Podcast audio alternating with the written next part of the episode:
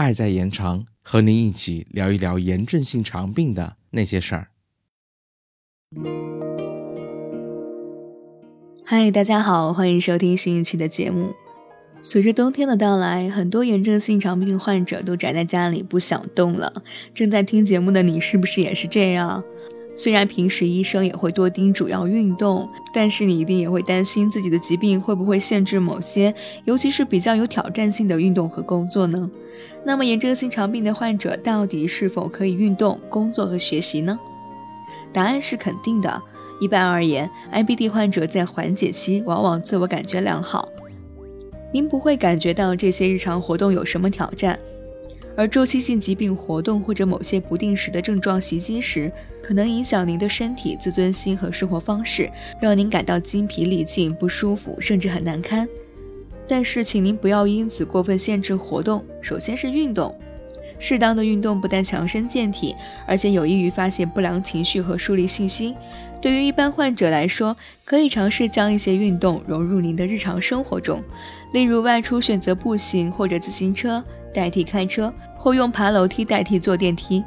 对于一些本身有运动习惯的患者，特别是青少年患者，假如在患上 IBD 之前您是很喜欢运动的，那么只要疾病处于缓解阶段，而且您自我感觉又不错，您依旧能和以前一样运动。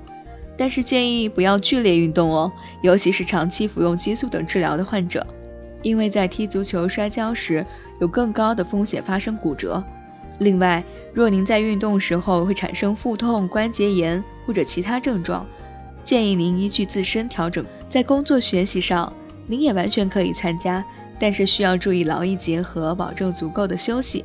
即便是您没有任何不适的时候，如果您担心自己的工作状态会影响他人，您可以将病情告诉您周围的人，得到周围人的理解、支持和必要的更好的突发应急帮助，比如。在您处于活动期需要住院治疗时，提前的病情告知可以帮助您更好的安排时间，做好请假与交接工作。今天的节目就到这里了，愿您可以更愉快合理的锻炼与工作。我们下期再见，拜拜。本期播音一本毛巾，本期剪辑 Lemon 酱。